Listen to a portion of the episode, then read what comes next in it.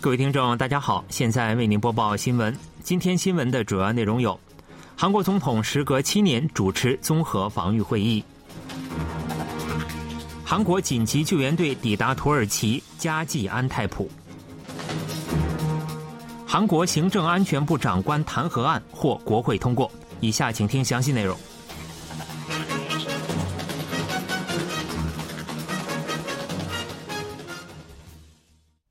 评估国家综合防御态势的中央综合防御会议八日在尹锡悦总统的主持下进行，这是时隔七年由总统主持该项会议。联合参谋本部表示，尹锡悦总统当天在青瓦台迎宾馆主持第五十六次中央综合防御会议，国务总理、国务委员、全国广域地方自治团体长和警察等一百六十多名主要人员与会。尹锡悦表示，结合所有的国家防御战力，旨在防卫国家的泛国民全面战执行体制有所减弱。前任政府缩小了会议规模，并对虚假和平抱有期待，未能落实民官军警综合训练。尹锡悦表示，目前围绕韩半岛和地区的安全情况极为严峻，北韩进行第七次核试验和发射洲际弹道导弹等战略性挑衅的可能性依然存在。北韩的非对称挑衅、网络攻击和各种恐怖袭击威胁正在加大，且俄乌战争导致国际安全局势动荡不安。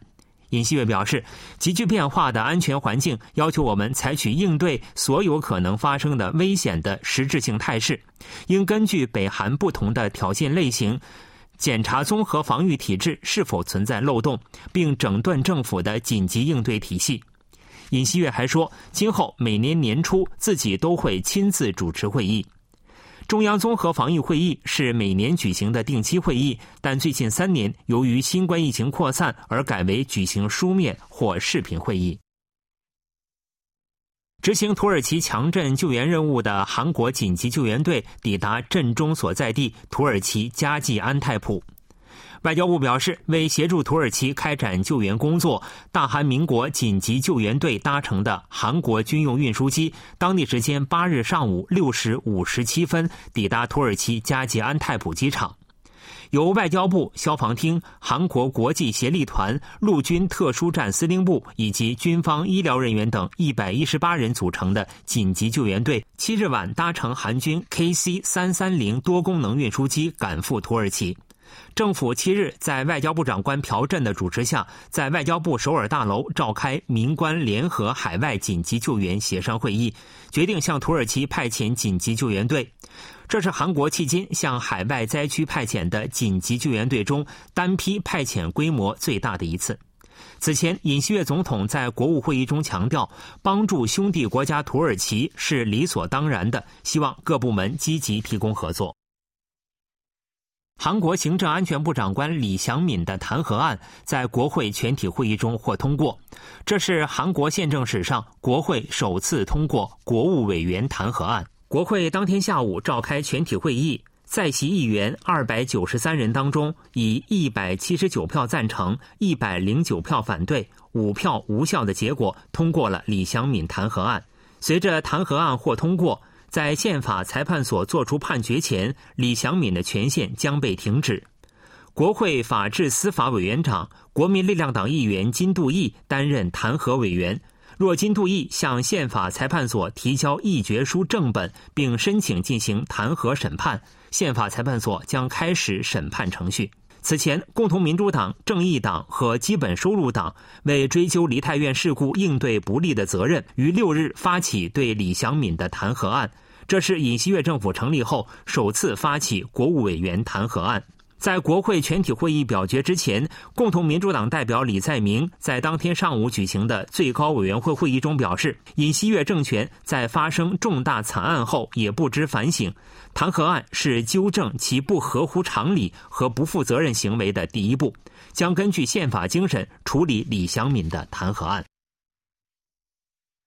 为祝贺北韩建军节，北韩国务委员长金正恩携女儿金主爱和夫人李学主访问了人民军将领宿舍。金正恩访问宿舍后，出席了建军节纪念宴会。北韩朝鲜中央电视台公开了金正恩和金主爱、李学主一同参加纪念宴会的数张照片。金正恩在纪念宴会发表讲话时表示，在困难的环境中，人民军誓死抗战的斗志没有丝毫改变，保持着一直以来特有的绝对忠诚，自己对此深信不疑。金正恩还吹捧人民军是世界上最强大的军队，但金正恩并未针对韩国和美国发布信息。预计北韩八日晚将在平壤金日成广场举行祝贺建军节的大规模阅兵式。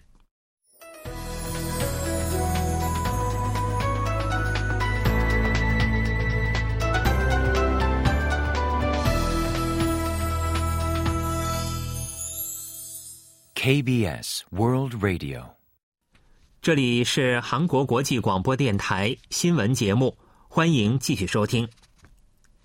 得益于分红等增加，去年十二月韩国经常项目收支时隔一个月转为顺差，但受半导体出口骤减的影响，商品收支连续三个月出现逆差，服务收支逆差规模也有所增加。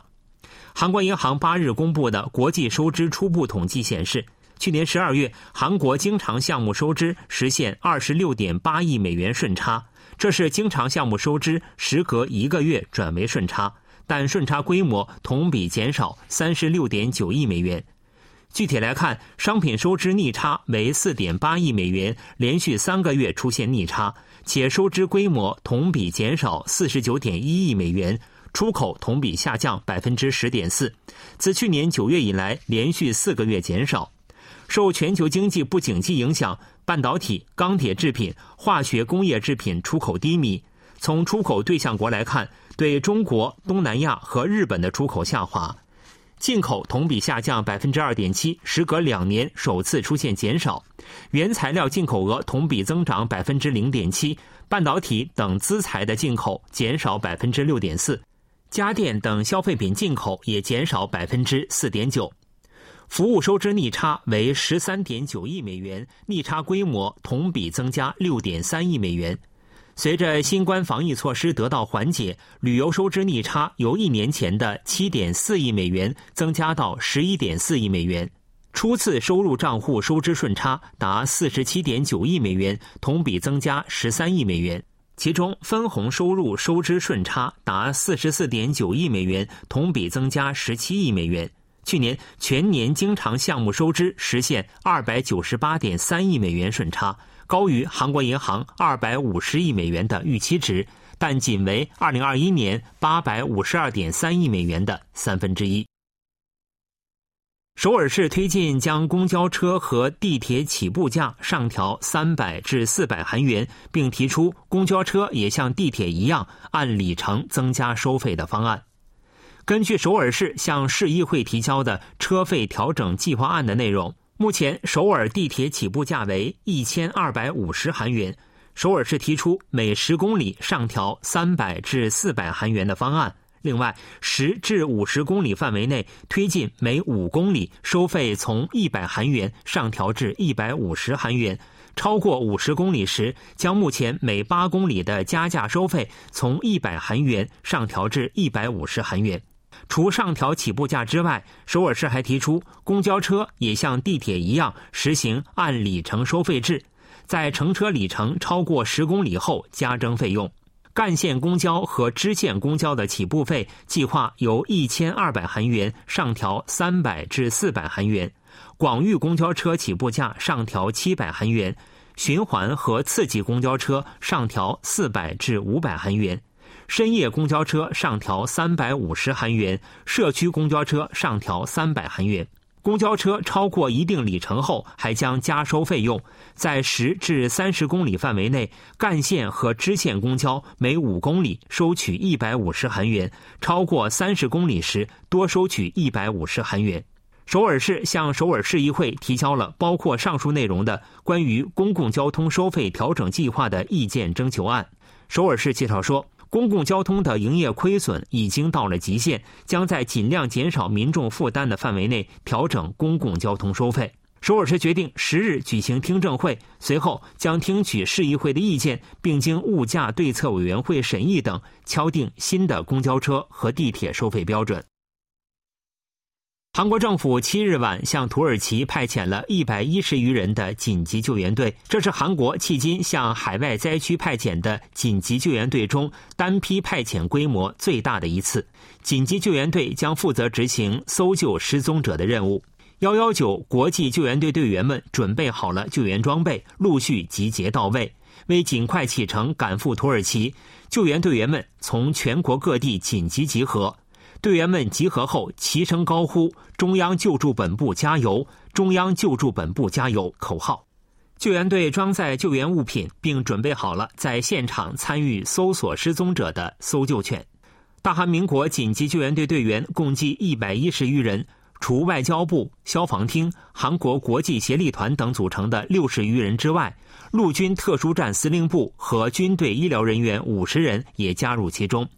此次是韩国迄今向海外灾区派遣的紧急救援队中单批派遣规模最大的一次。土耳其是韩国战争时期为帮助韩国而派兵第四多的友邦国，与韩国保持着战略伙伴关系。海外紧急救援队队长袁杜渊表示：“我们海外紧急救援队将迅速抵达现场展开救助，我们将竭尽全力。”此前，韩国总统尹锡悦指示迅速推进向土耳其派遣救援人员和提供紧急医药品支援。尹锡悦还在推特发文称：“我们已做好帮助兄弟国家土耳其的准备。”政府紧急救援队以搜救组为主组成，将经与其他国家的紧急救援队协商，确定救援地区和任务后，立即展开搜救工作。新闻为您播送完了，是由于海峰为您播报的，感谢各位收听。